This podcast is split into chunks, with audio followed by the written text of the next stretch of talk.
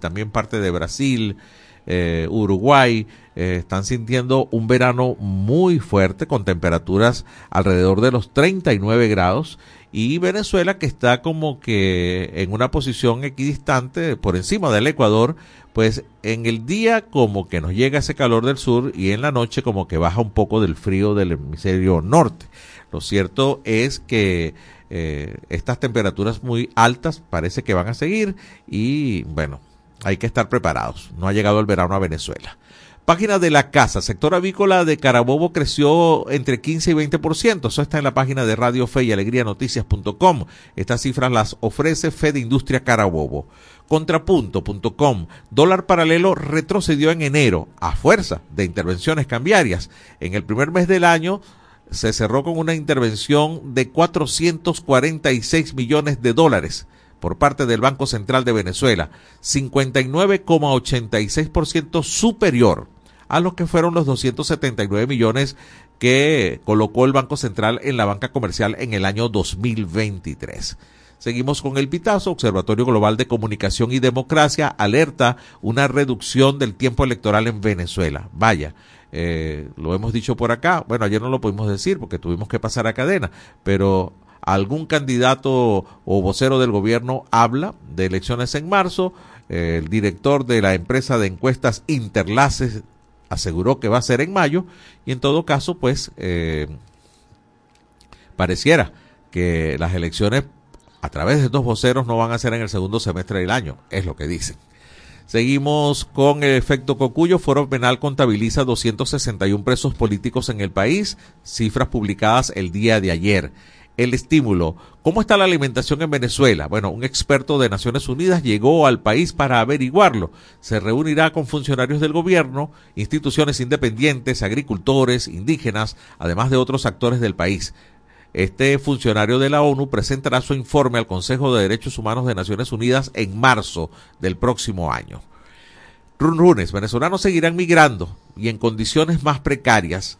Analistas, en un trabajo 3x3 que aparece en Runrunes, coinciden en que independientemente de quien gane una elección presidencial, el flujo de personas saliendo de Venezuela continuará mientras continúe la crisis humanitaria compleja.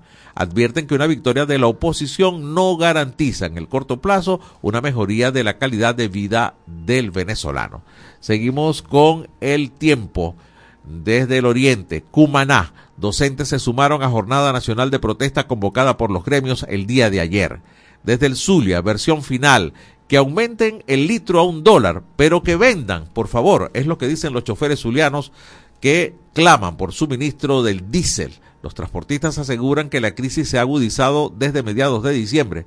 Detallan que en las carreteras del país los carros pernoctan de cuatro a seis días en la cola. Pasamos a la nación del estado Táchira. Se han registrado temperaturas máximas hasta de 33 grados en el Táchira, zona que normalmente es de temperatura templada, fresca. Y bueno, agréguenle a esto que no ha caído ni una gota de lluvia en San Cristóbal durante el mes de enero. El impulso desde Barquisimeto. Bueno, los barquisimetanos están a la expectativa de allá de Barquisimeto. Comenzó la implementación de un trabajo de pago de parquímetros. Sí, señor, parquímetros digitales. Es un una reforma pues que están haciendo y los conductores deben descargar una aplicación para pagar por estacionar sus vehículos en tres principales arterias viales del centro de la ciudad. Así que bueno, eh, hay mucha protesta, algunos mm, están un poco enojados porque no sirven las calles, ¿no? Y bueno, otros pues sí creen en esto que puede mejorar, ¿no? el tema de la vialidad y sobre todo el orden de los vehículos en la ciudad de Barquisimeto. Pasamos al carabobeño. Sistema de Justicia prevé el uso masivo de brazaletes electrónicos para cumplir condenas en casa. Este plan forma parte del trabajo de la reforma del sistema carcelario judicial del país, que tras la intervención de varios centros penitenciarios el año pasado avanza en una nueva fase. Bueno, yo he visto mucho eso en las películas, ¿no? El brazalete digital para las personas que cumplen eh, condena en, en casa, ¿no? Aquí parece que es parte de la reforma.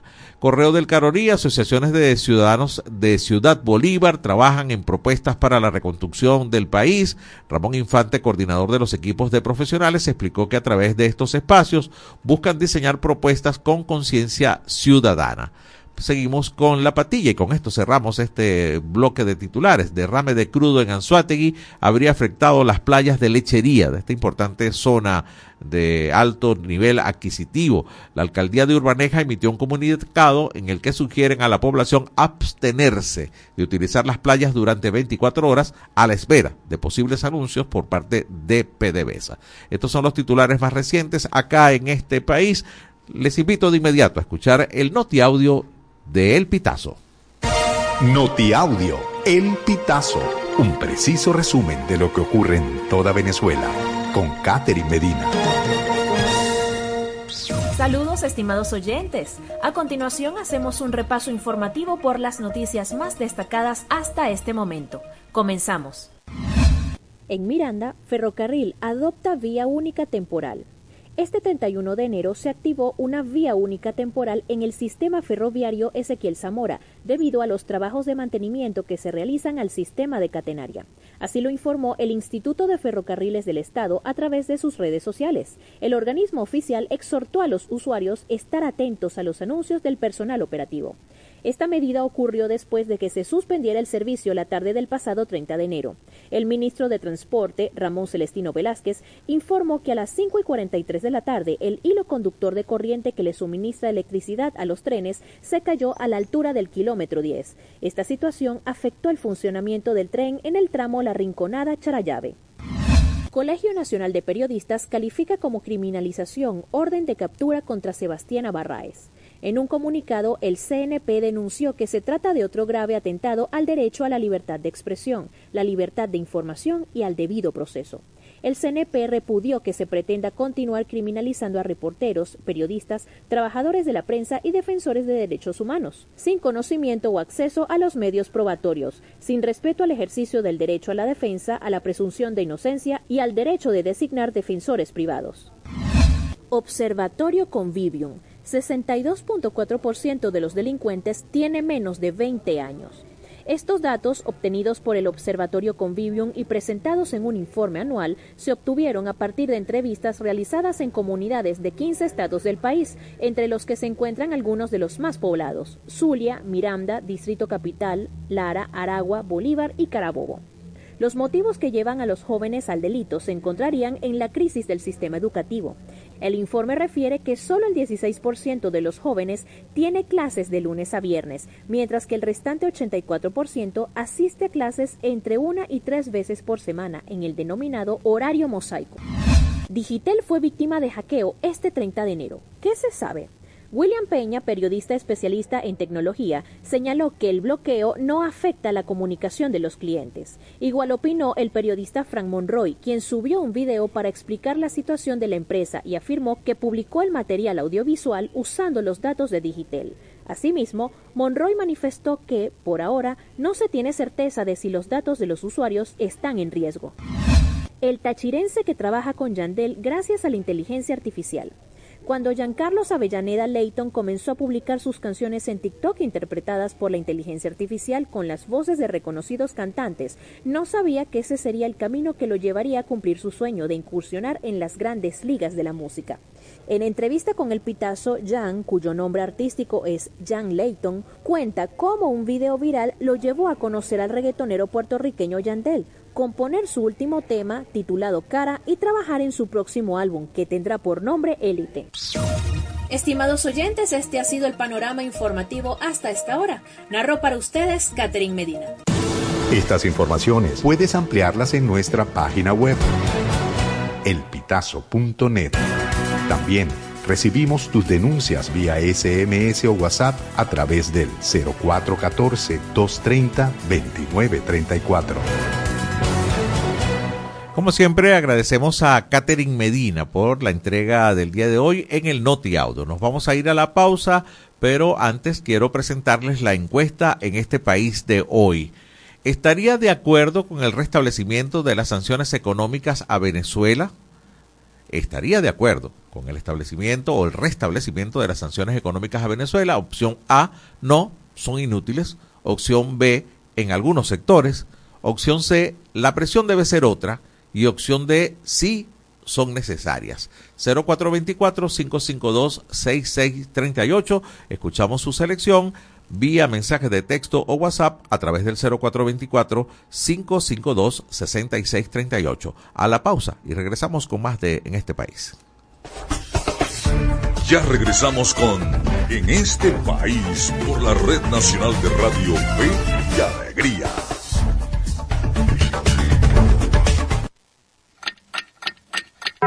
Una de la tarde y 15 minutos.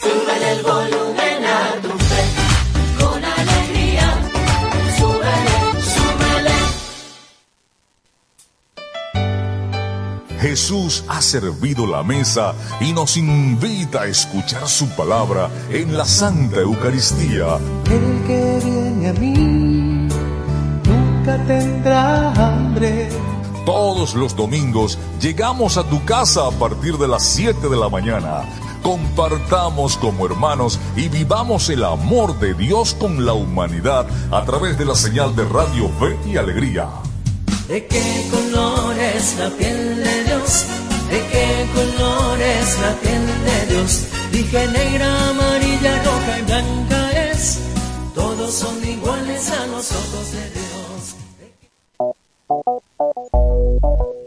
Con calma y con respeto, todo se resuelve. Y es que hay temas que todos quieren hablar, pero nadie lo dice. Entonces, háblame bajito. Háblame bajito de lunes a viernes a las 6 de la tarde.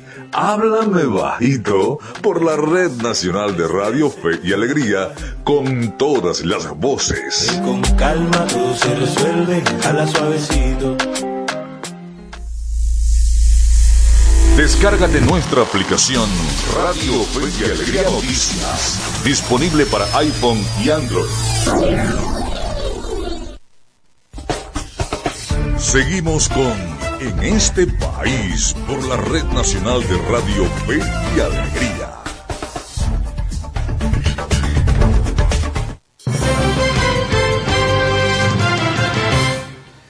Una de la tarde, 17 minutos. Gracias por seguir con nosotros en este país. Estamos a través de la señal nacional de Radio Fe y Alegría, llegando a 13 estados de el país por más de 20 emisoras. Les recuerdo de inmediato la encuesta del día de hoy. ¿Estaría de acuerdo con el restablecimiento de las sanciones económicas a Venezuela? Opción A, no, son inútiles. Opción B, en algunos sectores. Opción C, la presión debe ser otra y opción D, sí son necesarias. Su selección, su respuesta a través del 0424-552-6638 vía mensajes de texto o WhatsApp. Por ahí los leemos. Ya tenemos el hilo telefónico a nuestro primer invitado de la tarde de hoy. Se, se trata de Pablo Quintero, politólogo, consultor político, asesor de comunicación y socio director de LOG Consultation. Buenas tardes, Pablo. Te saluda José Cheo Noguera. Gracias por atendernos. Hola, buenas tardes. Gracias a ustedes por la invitación al programa. Muy amable. Pablo, eh, movimiento eh, político dentro de todo lo que ha sido este marco del acuerdo de Barbados, en el que se pretendían pues lograr algunas uh, deshabilitaciones eh, o que pudieran participar candidatos políticos, también las sanciones que te, a cambio de sanciones que liberaban eh, operaciones económicas para Venezuela. Hemos visto algún retroceso importante de eso que seguramente pues eh, cambia el panorama de crecimiento económico, también el panorama electoral que ha estado demasiado movido. A ver cómo lo ves tú desde tu visión como politólogo y consultor político.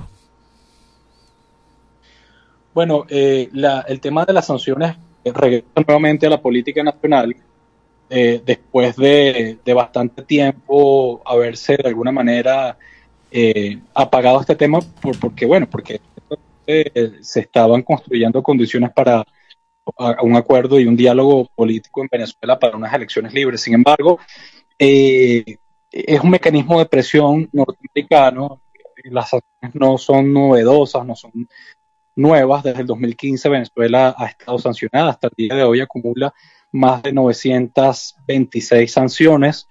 Es uno de los países más sancionados a nivel mundial.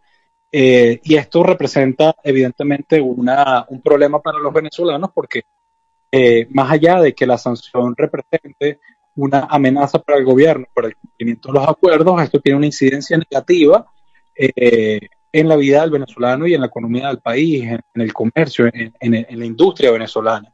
esto, esto ya ha sido investigado, el mismo gobierno de los Estados Unidos, el Congreso de los Estados Unidos publicó un informe hace 15 días eh, indicando que hay una incidencia eh, negativa en la aplicación de las sanciones en la economía venezolana y también las sanciones perjudican eh, lo que tiene que ver a, la diáspora venezolana y, hay, hay, algún tipo de relación allí, por supuesto, negativa.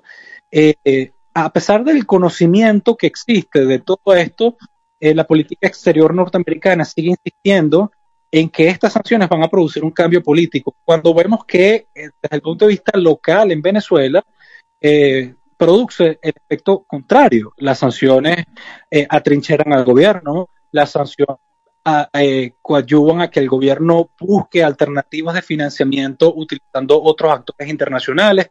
Esto ya ocurrió. Estas maniobras financieras existieron en Venezuela durante la pandemia y Venezuela pudo obtener recursos con otros países. Es decir, la sanción no genera un cambio político ni tampoco genera un cambio de comportamiento positivo, todo lo contrario. Eh, y vamos a otro punto, la sanción no va a habilitar a ningún candidato político, sino todo lo contrario. Eh, este tipo de, eh, de estrategias ya no son estratégicas para el año 2024.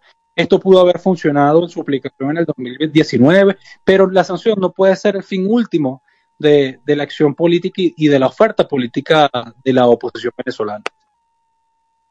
Es un panorama interesante. Eh, eh, eh, conversamos esta semana con la doctora Cristina Burelli de SOS Orinoco y le planteaba que si había habido algún cambio en las condiciones socioeconómicas, sociopolíticas en el arco minero del Orinoco sin sanciones y con el regreso de las sanciones y me dice que ahí no está pasando absolutamente nada diferente a lo que ha venido pasando. Quizás un corrimiento del lugar de donde se estaba extrayendo el oro, pero sigue el problema de la educación, el problema sanitario, el problema de prostitución y hasta de trata de personas.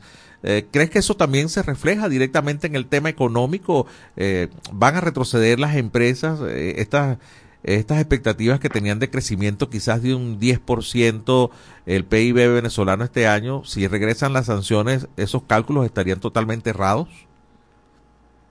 Es que evidentemente si las sanciones regresan y, se, y se terminan revocando licencias a lo largo de este año, la economía venezolana se va a ver severamente afectada. Si la economía venezolana se ve afectada, la industria, el aparato productivo, el comercio venezolano se puede estancar, se va a estancar y eso va a tener un impacto directo en la calidad de vida de los ciudadanos. Eh, no vamos muy lejos también. Venezuela vivió un escenario de desabastecimiento bastante grande.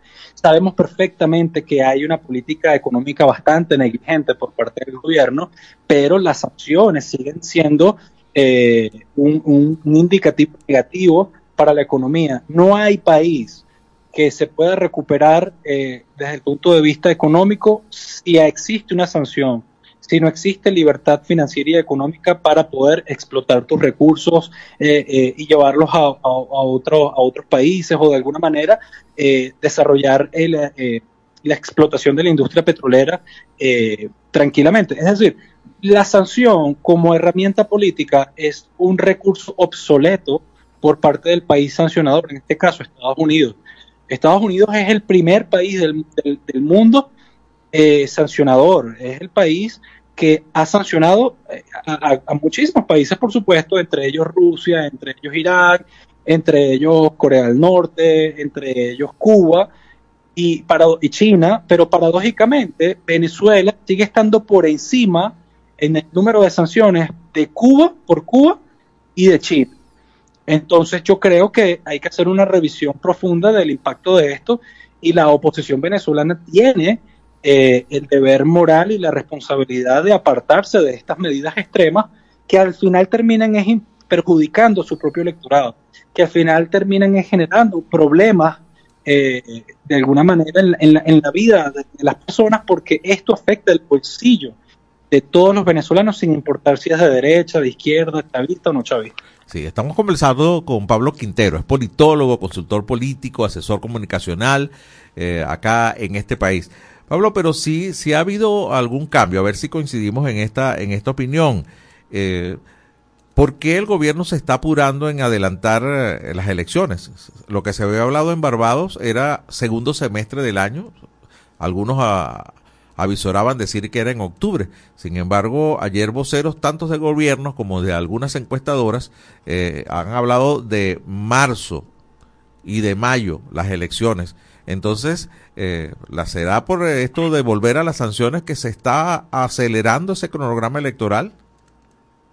No, el, cronograma electoral se acelera o hipotéticamente se pudiera acelerar, no son por las sanciones, no es por una amenaza por parte del gobierno de los Estados Unidos, es porque la oposición se encuentra en el momento más crítico en cuanto a su división y su incapacidad de elegir un candidato unitario. Eh, es precisamente, esta decisión se toma precisamente por las debilidades internas de la oposición y porque en este momento hay una, hay una división muy grande eh, entre, entre, entre los sectores opositores. Vemos que hay muchísimos candidatos y vemos que los candidatos eh, que, no está, que no forman parte de la plataforma unitaria se van a lanzar con sin sanciones. Y por otro lado vemos que existen las dudas por parte de la señora María Corina Machado en si va a ser la candidata o no, porque está inhabilitada.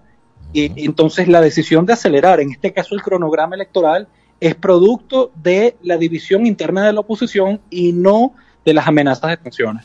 Pero el presidente Maduro tiene un rechazo 80% si las elecciones fueran en marzo. Sí, pero aún así, te digo, ah, eh, eh, el rechazo puede estar en 100% si tú quieres, pero si tú tienes la capacidad de movilizar tu base electoral que te permite ganar con números pequeños, aún así tú puedes ganar una elección. El rechazo eh, eh, popular no tiene incidencia en los números finales o en la incidencia en la capacidad del voto chavista. Mucha gente, por supuesto, descontenta con el, presidente Nicolás Maduro, pero eso significa que va, esto no es una condición sine qua non que necesita mm. eh, perder una elección. Ya en otras elecciones hemos visto cómo el chavismo gana precisamente a pesar de que en las encuestas reflejan números de popularidad muy bajos. Eh, y si revisamos también las encuestas de la oposición, vemos que la popularidad también se ha ido repitiendo en todos los candidatos. Eh, sin embargo, te digo, eh, todo va a depender, por supuesto, de, que se construyan, diríamos, una, unas condiciones competitivas, unas condiciones mínimas para la oposición que le permita también ganar una elección. Pero al día de hoy está bastante complicado el panorama porque eh, no hay candidato eh, sólido, apoyado por todos los sectores eh, dentro de la oposición. No podemos juzgar a la oposición por una foto, por una imagen. Eso no es así. Dentro de la misma plataforma unitaria hay incomodidad y hay diálogo profundo para ver qué va a pasar con la inhabilitación de María Corina Machado. No todos los candidatos o no todos los dirigentes están dispuestos a ir hasta el final y enterrar en una candidatura que ni siquiera puede escribirse en el Consejo Nacional Electoral. Sí, eh, complicado el panorama, ¿no? Eh, para los politólogos en, Venezuela es un laboratorio viviente, ¿no? Que cambia de la noche a la mañana. Bien difícil, como, como establecer estrategia. Sí, y a eso me atrevo a decir que mientras tú analizas lo que pasa en la oposición, eh, desde, desde el gobierno hay una campaña sistemática de división, hay un hay, hay, una articulación en temas de comunicación y de propaganda para, de alguna manera, incentivar esas divisiones opositoras y también para trabajar en su campaña electoral y en su 1 por 10 en todo el país. El chavismo, si hay algo que ha hecho el chavismo durante mucho tiempo, es hacer campaña permanente, todos los días. Por supuesto, también hay algunas ventajas comparativas. Tienes los recursos del Estado, tienes medios de comunicación, tienes eh, despliegue a nivel nacional para hacer campaña, pero la oposición, al contar con estos recursos, tiene desventajas. Y presenta más desventajas si tienes una oposición dividida una oposición enfrentada eh, unos a los otros, una oposición que un día dice que, que bueno, que la estrategia eh, está en confiar en la comunidad internacional y, y, a veces otros apuestan por una estrategia más local. Y tienes un sector radical extremista que sigue apostando por lo que haga un presidente de turno en Estados Unidos. Sí. Bueno, Pablo, te agradezco mucho este contacto. Pablo Quintero, politólogo, consultor político y asesor comunicacional, ha sido nuestro primer invitado en este país. Muy amable. Gracias por atendernos, Pablo. Vale, feliz tarde. Gracias. Nos toca ir al corte a esta hora, una y treinta minutos de la tarde en este país. Ya regresamos con En este país por la Red Nacional de Radio Fe y Alegría.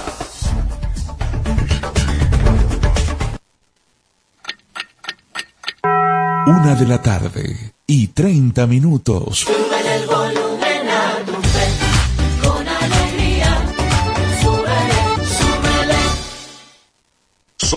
Somos Radio Fe y Alegría Noticias.com.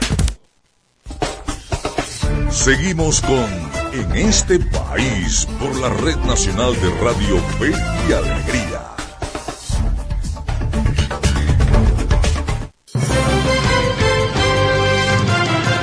Seguimos en señal nacional de Radio Fe y Alegría en este país, una de la tarde con 31 minutos. Comenzamos a recibir los mensajes de texto con respecto a la encuesta de en este país en el día de hoy. ¿Estaría de acuerdo con el restablecimiento de las sanciones económicas a Venezuela? Bueno, si está escuchando el programa, tiene pistas ahí con nuestro recién invitado Pablo Quintero, que dejó su opinión importante. La opción que nosotros les estamos ofreciendo son cuatro. Opción A no son útiles. Opción B en algunos sectores. En opción C la presión debe ser otra y opción D sí son necesarias. Por ejemplo, nos escribe desde Guasdualito el señor José Delgado, dice no estoy de acuerdo con las sanciones al país eh, porque estaría de porque estaría de acuerdo con las sanciones y el bloqueo. Está colocando acá desde Guasdualito el señor Delgado. A ver, tenemos otro por ahí. Eh, bueno, tiene que ver con temas de vialidad agrícola Déjenme ver si identificó la zona. En Aragua, a ver, municipio Cruz Real, entiendo, será. Y varios sectores que tienen problemas con el agua, con las viviendas y con la vialidad. Recuerden por favor identificarse, colocar su nombre y decir desde dónde nos están llamando para compartir con nuestros oyentes sus mensajes. Bueno, esperamos por un poco más a que lleguen y seguimos compartiendo con ustedes la, las respuestas que tienen en la encuesta del día de hoy. Nos toca escuchar a nuestro productor general, el doctor Andrés Cañizales. Hoy nos trae otra entrega de Mentiras.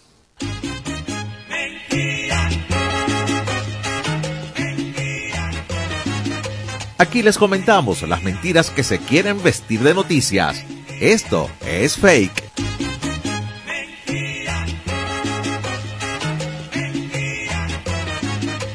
Hola, les saluda Andrés eh, Cañizales. Les comento que es mentira que haya fallecido Raúl Castro, el expresidente de Cuba. Entre fines de diciembre del 2023 e inicios de enero de este año ha circulado en cuentas de usuarios venezolanos en Facebook un contenido que anunciaba la supuesta muerte de Raúl Castro, expresidente de Cuba y hermano de Fidel Castro, el padre de la revolución cubana. Pero tal afirmación es una mentira. En realidad, Raúl Castro está con vida. Cotejo.info realizó una verificación sobre este tema. El contenido desinformativo se originó en la red social X, la antigua Twitter, por la cuenta arroba cibercubafake, una imitación de la cuenta auténtica del portal Cibercuba, pero los internautas lo difundieron como un hecho real. Si bien estuvo ausente de las actividades públicas, el ex gobernante Raúl Castro reapareció en público el primero de enero de este año 2024 durante el acto por los 65 años de la Revolución cubana. Debido a la opacidad informativa dentro de Cuba, se desconoce el estado de salud de Raúl Castro, quien tiene 92 años, pero es mentira que haya muerto.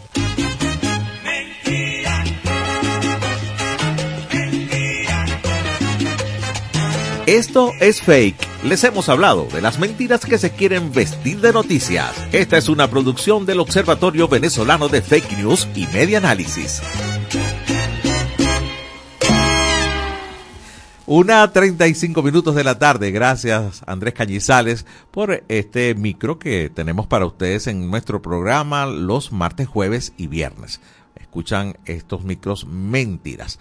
A continuación tendremos un reporte de Wilter Peña o de Walter Peña de Radio Fe y Alegría desde Barquisimeto nos trae este tema. Avisantes de la organización El Obelisco denuncian fallas en los servicios públicos.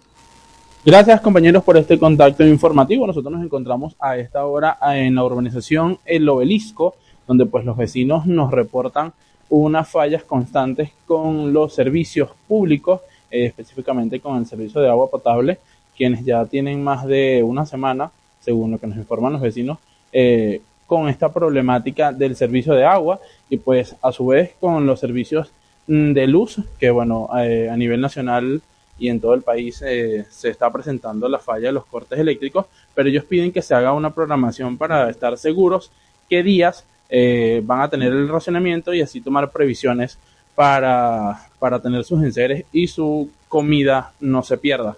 Dejemos que sean uno de los vecinos quienes nos comenten la problemática. Muy buenos días, nombre y apellido.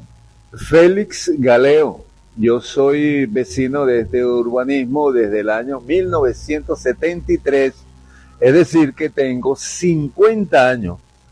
Llegué un poco cuando ya tenía este urbanismo, como 10 años, pero tengo 50 eh, años y te puedo decir que lamentablemente los servicios de este urbanismo han ido deteriorándose, como yo diría que casi todos los urbanismos, por un problema del crecimiento poblacional y que los servicios no han ido acorde a ese crecimiento en mejoramiento. En el caso, por ejemplo, de te pudiera decir eh, tangencialmente, lo de las aguas negras. Son aguas negras cuyos eh, tuberías ya son, tienen ya el tiempo vencido, su vida útil, son, hay una obsolescencia de esas tuberías y lamentablemente pueden estar haciendo agua, están rompiendo. Creo que ustedes vinieron el otro día cuando el bloque 7 tenía, ya es crónico el problema del bloque 7 con las tuberías de aguas negras rotas.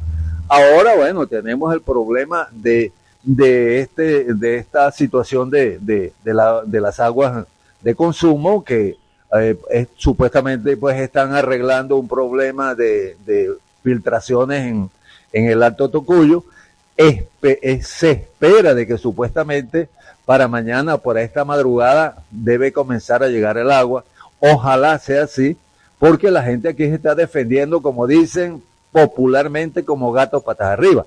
Hay gente que ha ido Aquí hay una tanquilla este, subterránea cercana a la Avenida Libertador, donde, bueno, los amigos y las amigas van con su, con su enseres para agarrar un poquito de agua, con el riesgo de la contaminación, porque esas son aguas que incluso tienen contaminación de aguas negras. Es, es decir, pero la gente en el desespero, por lo menos para agarrar agua siquiera para los baños pero ya esta, este urbanismo ya venía con problemas del agua. No es este caso que ya tenemos una semana por el problema del Alto Tocuyo, sus filtraciones, sino que ya venía sin una explicación del por qué está viniendo ahora el agua, es en la madrugada, en la mañana, se va, a veces viene, a veces no viene, y uno no sabe porque nadie explica, nadie explica cuál es la razón por la cual ahora en el urbanismo tenemos esa situación irregular de eh, el agua. Y por supuesto, ahora tenemos también el problema de la luz. Bueno, esto es parte de las declaraciones del señor Félix Caleo, habitante de la organización El Obelisco, quien pues nos dio a conocer eh, la problemática tanto de los servicios públicos como también este, parte de lo que serían soluciones o posibles soluciones a, a los entes gubernamentales eh, con miembros y con profesores de las universidades de acá de la ciudad de Barquisimeto. Desde la organización El Obelisco, en el oeste de la ciudad de Barquisimeto, reportó Walter Peña para Radio Fe y Alegría Noticias. Gracias al gigante Walter Peña, directamente desde Barquisimeto, muy cerca del obelisco, por cierto, que es la organización en donde estaba reportando para Fe y Alegría Noticias. Gracias, Walter. Hoy comienza la Serie del Caribe. Siete equipos, además de los tradicionales Venezuela, Puerto Rico, México y República Dominicana. Se suman tres equipos. Se estarán enfrentando tres juegos diarios. Hoy Venezuela está en esta jornada inaugural, 9 y 30 de la noche, enfrentará a República Dominicana. Un todos contra todos, 25 partidos, clasifican dos y luego se eligen, no clasifican, sino que primero y segundo, tercero y cuarto, pues optan para esta serie final. ¿Quién será el ganador? ¿Será posible que La Guaira traiga el campeonato, otra serie mundial a Venezuela? También hay una sequía de series mundiales para Venezuela. Mejor dejemos que sea Miguel Valladares, que es el experto en la movida deportiva. En este país presentamos la movida deportiva con Miguel Valladares. Un gran saludo amigos del deporte, es un gusto recibirlos de nuevo en la grada de en este país. Iniciamos el repaso de la actualidad deportiva con béisbol porque esta noche los tiburones de La Guaira regresarán a una serie del Caribe cuando se midan a las 9 y 30 de la noche a los Tigres del Licey de la República Dominicana. La última vez que los escualos jugaron el clásico caribeño fue en 1986. El mismo se efectuó en Maracaibo, resultando campeón las Águilas de Mexicali mexicanas. La Guaira terminó con un registro de tres victorias y tres derrotas, cerrando en el tercer puesto. Los alados enfrentarán a unos Tigres del Licey campeones de la Serie del Caribe del 2023 en la capital venezolana. Los dominicanos tendrán en la lomita al veterano lanzador cubano Raúl Valdés de 46 años de edad, una leyenda en las ligas invernales caribeñas. Todos a ligar desde esta noche a los tiburones que llevarán en el pecho el nombre y la representación de la Liga de Venezuela. Seguimos con fútbol porque esta noche la Vinotinto Sub-23 se juega la vida en el preolímpico que se disputa en nuestro país, cuando se mida a las 7 de la noche a la ya clasificada Brasil, obligada a ganar para meterse en la fase final. Venezuela viene de derrotar a Colombia en la jornada pasada con tanto de Giovanni Bolívar y ese resultado, combinado con la derrota de Ecuador frente a Brasil, reavivó el chance de clasificar, pero solo venciendo a la verde amarela. La Vinotinto tiene cinco puntos producto de par de empates ante Bolivia y Ecuador y la victoria ante Colombia, mientras que Ecuador tiene siete contables. Así que Venezuela tendrá que ir por todo y a jugarse la vida en el césped del Brígido Iriarte de Caracas en busca de su sueño olímpico. Y no nos separamos de la cancha de fútbol porque repasamos la actuación de los venezolanos en las ligas extranjeras. Anoche José Salomón Rondón explotó con dos tantos en la remontada del Pachuca, 4-2 ante el Atlas en la Liga Mexicana. El equipo del Gladiador comenzó perdiendo 0-2, pero el delantero acortó ventajas en el parcial 16 con un disparo desde fuera del área y empató el partido en el 25 con otro misil de larga distancia.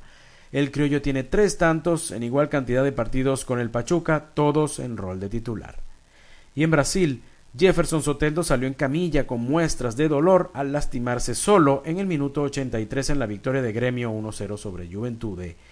Paulo Rabaldo, médico de Gremio, informó luego del juego que el venezolano tendría probablemente una lesión en el abductor. Y nos vamos también con balompié porque el portero Wilker Fariñez llegó ayer a la capital del país para unirse a los entrenamientos del Caracas Fútbol Club, luego de no haber podido firmar con equipos colombianos. El elenco capitalino, donde se formó el portero, informó de forma oficial que el contrato con Fariñez es hasta diciembre de este año. Y aunque no es oficial, el periodista argentino César Luis Merlo, además del venezolano Fernando Petrocelli, aseguraron que la joya David Martínez estará firmando contrato por cuatro años con el equipo de la MLS Los Ángeles Fútbol Club. El volante ofensivo que juega en Monagas fue figura de Venezuela en el Sudamericano Sub-17 en el que se logró la clasificación al Mundial y en este momento también es parte de la selección Sub-23 que busca el cupo a los Juegos Olímpicos. En el pasado reciente, comunicadores sociales aseguraron que el Ajax de Ámsterdam se haría con los servicios del habilidoso zurdo, sin embargo esa posibilidad fue perdiendo fuerza. De esta forma llegamos al final del repaso por la jornada de hoy, pero le invitamos a que nos acompañe mañana para vivir la previa del fin de semana en la grada de este país. En este país presentó La Movida Deportiva con Miguel Valladares. Gracias, Miguel. Estaremos muy pendientes del juego de esta noche. Tiempo de una nueva pausa en este país. Ya regresamos. Ya regresamos con en este país por la Red Nacional de Radio Fe y Alegría.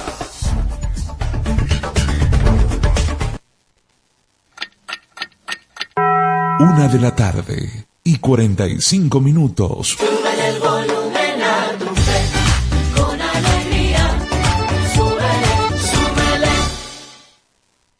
Amigos y amigas de Contacto Sur desde Ecuador. Es una base militar La encubierta. Asociación Nicaragüense Pro Derechos Humanos, Afectó derechos políticos y de participación.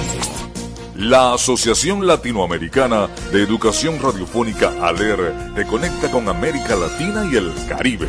Contacto Sur hace todo un recorrido desde Teotihuacán, México, pasando por toda Latinoamérica hasta la Patagonia en América del Sur.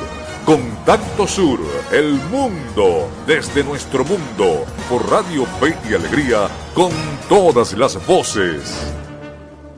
La escuela en la radio. Aprende desde casa con el equipo pedagógico del programa Escuela de Fe y Alegría Venezuela y el Instituto Radiofónico Fe y Alegría. La escuela en la radio de 4 a 5 de la tarde por la Red Nacional de Radio Fe y Alegría. Descárgate nuestra aplicación Radio Fe y Alegría Noticias, disponible para iPhone y Android.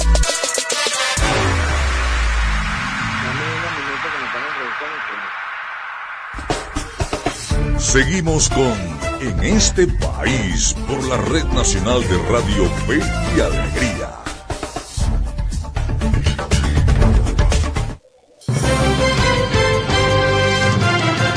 Una de la tarde, 46 minutos. Gracias por seguir con nosotros. Estamos en señal nacional de Radio Fe y Alegría, llegando a 13 estados de Venezuela por más de 20 emisoras. Nos escriben desde el municipio San Francisco, en el estado Zulia. Están reclamando que tienen cortes en la energía eléctrica casi todos los días, desde las 8 de la noche hasta las 5 de la mañana.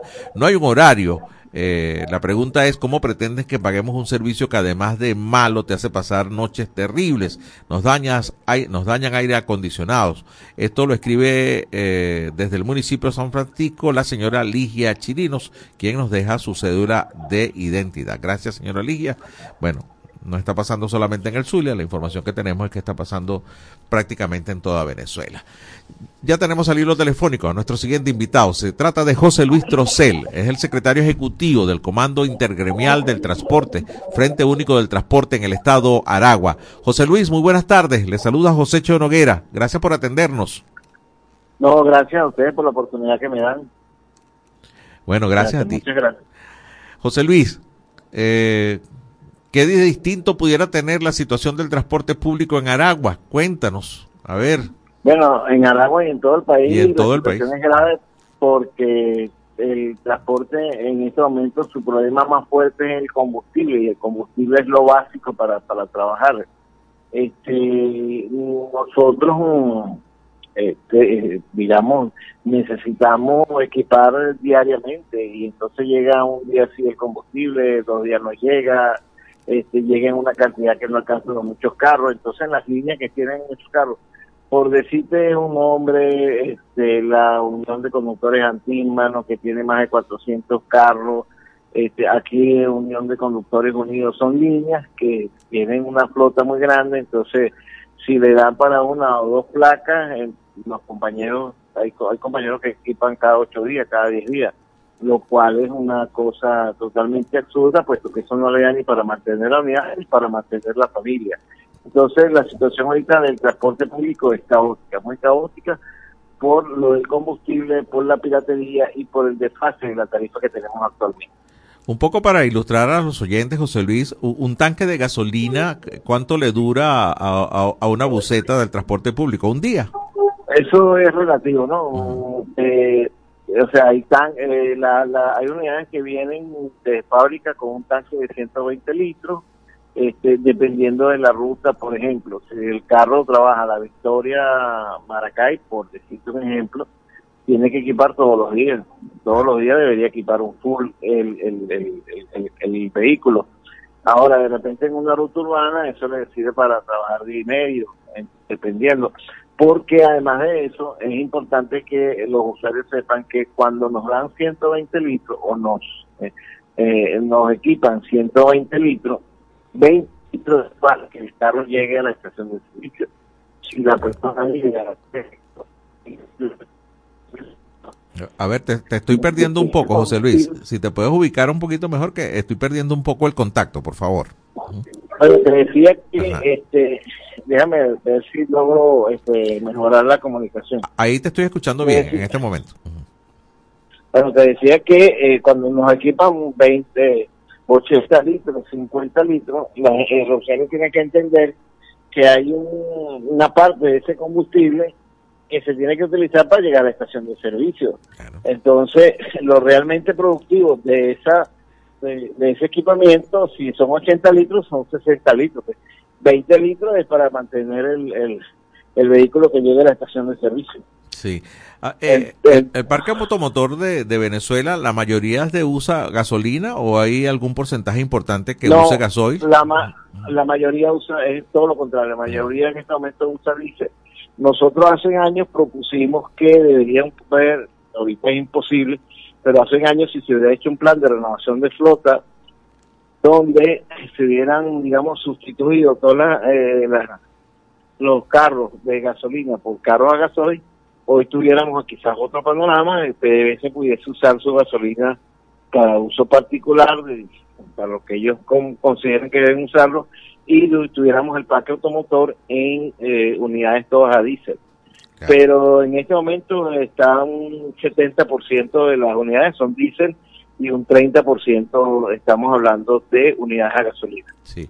La, la opción del gas licuado, la instalación de bombonas, este servicio de gas, eh, no, no es eh, adecuado o, no, no, o no es rendidor para, para el transporte público.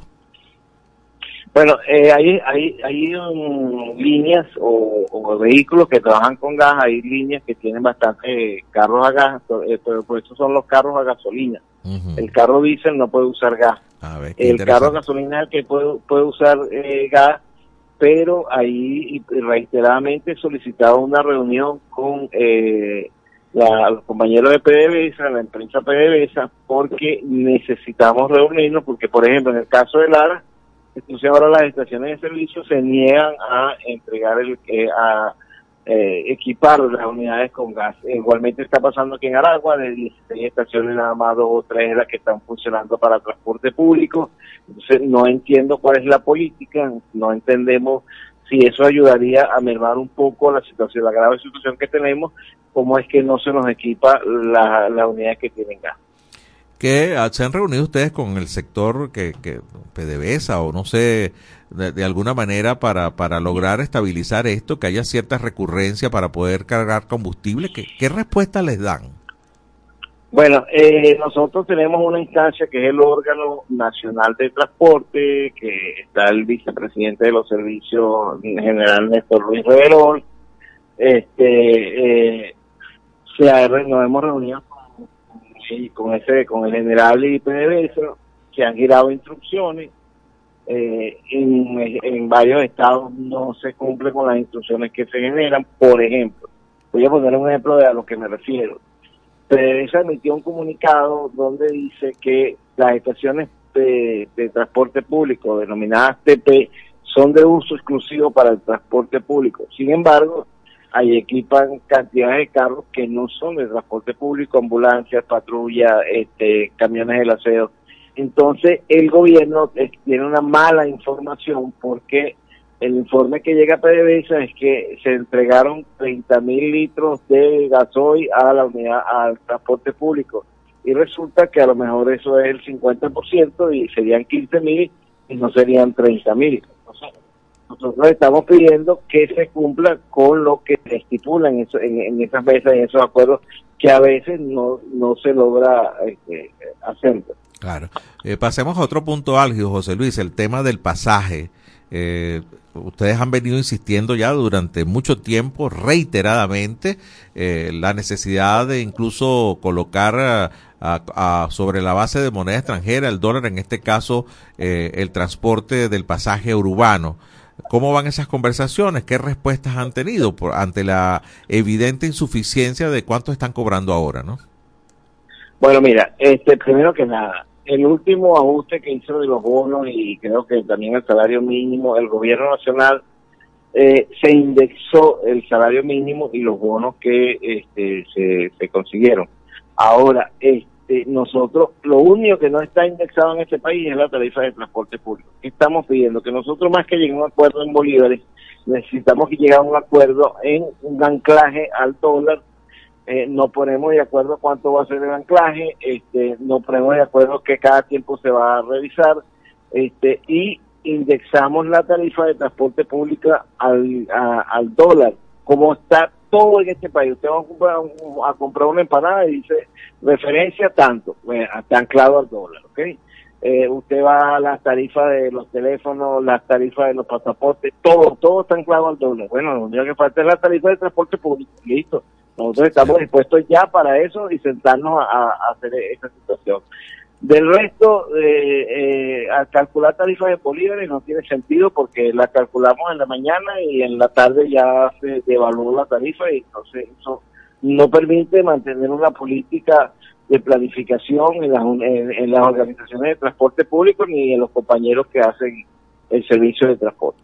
Estaba viendo esta mañana en alguno de los titulares, no, no recuerdo específicamente la fuente, disculpen, eh, que entre las propuestas se hablaba de anclar el, el pasaje en dólar y, y, que también a los trabajadores se les, se les devolviera aquello de un bono de transporte, ¿no?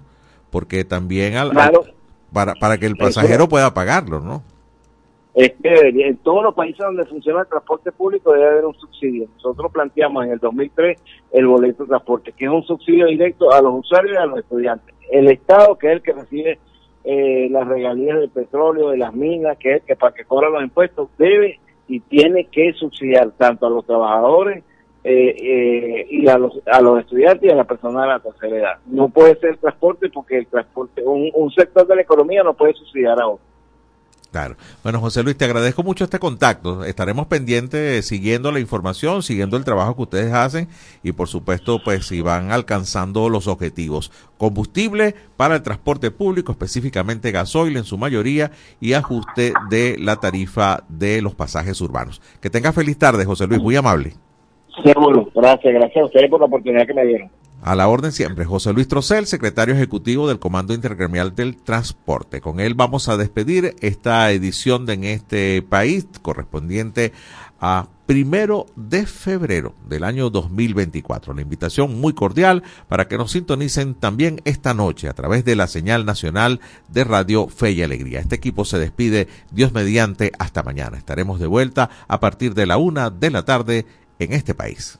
Este país, mi país, tu país. Así culmina por el día de hoy en este país, un programa conducido por Andrés Cañizales junto a Miguel Valladares, acompañados por los periodistas y comunicadores de Radio Fe y Alegría, Red Nacional. Hacemos periodismo comprometido con la democracia.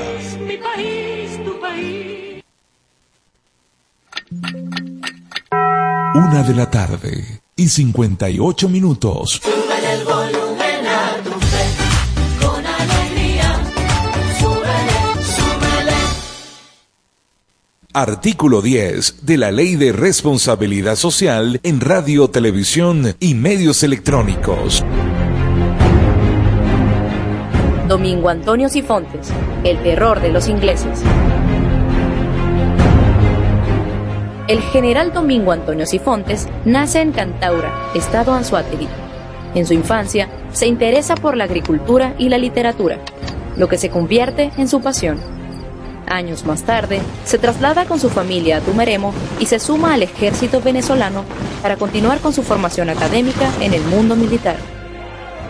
Se le conoce como un gran pensador, partidario de la resolución diplomática y la alianza cívico-militar. Domingo Antonio Sifontes, el terror de los ingleses. Espacio Publicitario.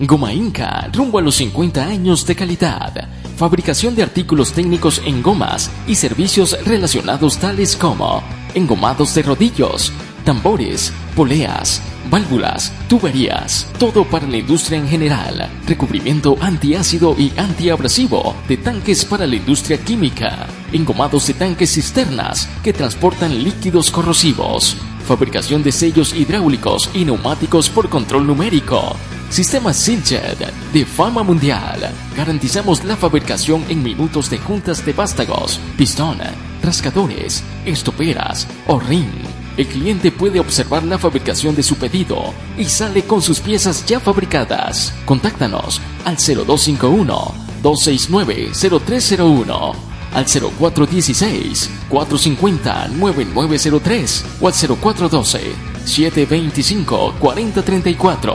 Atendemos a nivel nacional. Goma Inca, rumbo a los 50 años de calidad.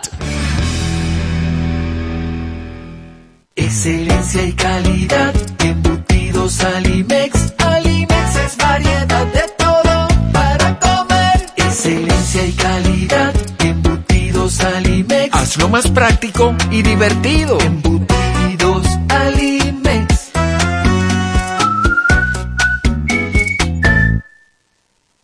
Encuentra la montura que más se adapte a tu estilo y disfruta el contraste de colores con cristales de tecnología avanzada. Disponibles en Óptica Evelyn. Lentes multifocales, digitales, correctivos, visión sencilla, lentes de contacto y de sol. En los mejores materiales a un superprecio. Te ofrecemos también consulta oftalmológica. Óptica Evelyn. Carrera 19 entre calles 43 y 44. Teléfono 0412-510-9993. Síguenos arroba óptica.evelyn. Porque nuestro color favorito es verde bien. Fin del espacio publicitario.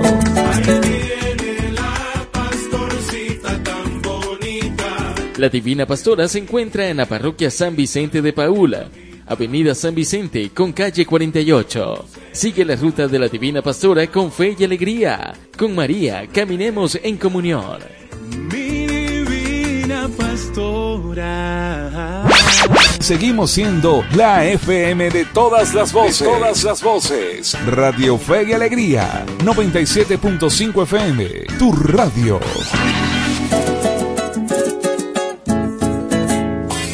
A continuación, programa recreativo. Todos sus elementos son tipo A, que pueden ser escuchados por niños, niñas y adolescentes, sin la supervisión de sus madres, padres, representantes o responsables. Una producción de Radio Fe y Alegría. En la FM de todas las voces, compartimos temas de producción nacional. Llegó el joropo, tema interpretado por Andrumí Olivo, género folclore.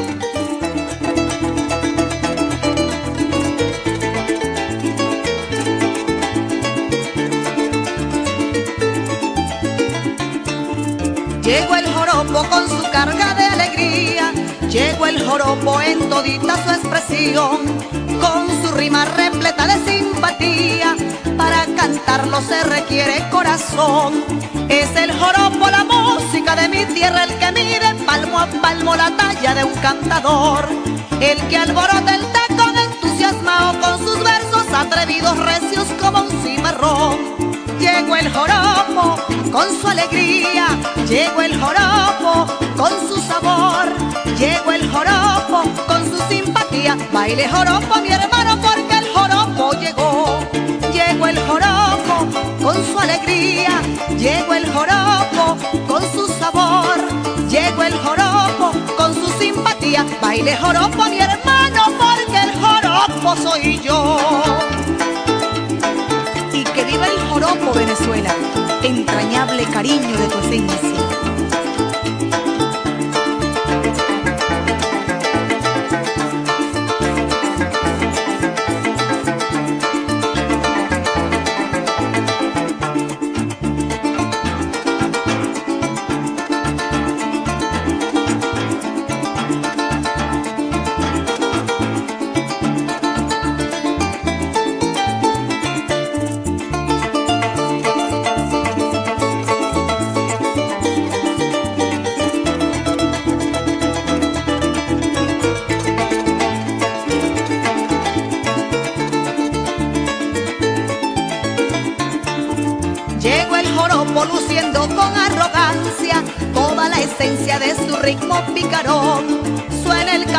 Brillando así con esmero, mientras el cuatro va siguiendo juguetón. A los bordones, los triples y tenoretes que resbalan en los dedos del maestro tocador. Es la revuelta de una rima de través, es el más llanero que se mece en un vaivén. Llegó el joropo con su alegría, llegó el joropo con su emoción, llegó el joropo con su simpatía. Baile joropo mi hermano porque con su alegría, llegó el joropo con su emoción, llegó el joropo con su simpatía. Baile joropo mi hermano porque el joropo soy yo.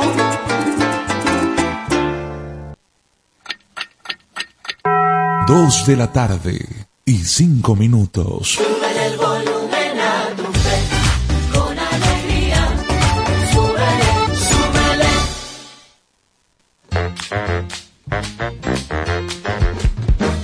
Si te marchas, tema interpretado por Oscar de León junto a los adolescentes. Género, salsa.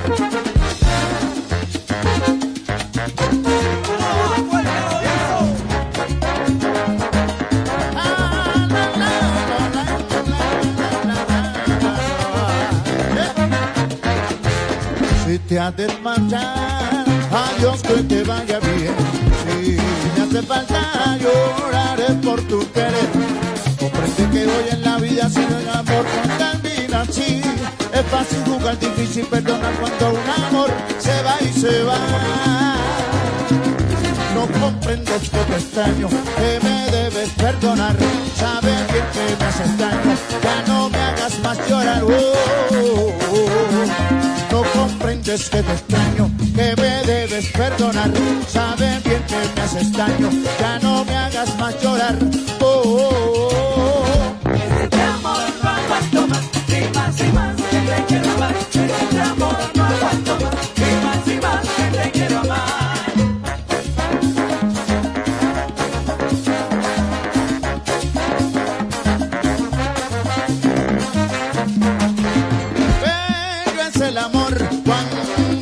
el para cual, pero la intención hace ya felicidad. Y son los errores que ciegamente cometen en la vida, es así. Es fácil jugar, difícil perdonar cuando un amor se va y se va. No comprendes que te extraño, no me hagas más llorar. Sabes bien que me haces daño, ya no me hagas más llorar. Ay, no, no, no, no, no. No comprendes que te extraño, que perdonar. Sabes bien que me haces daño, ya no me hagas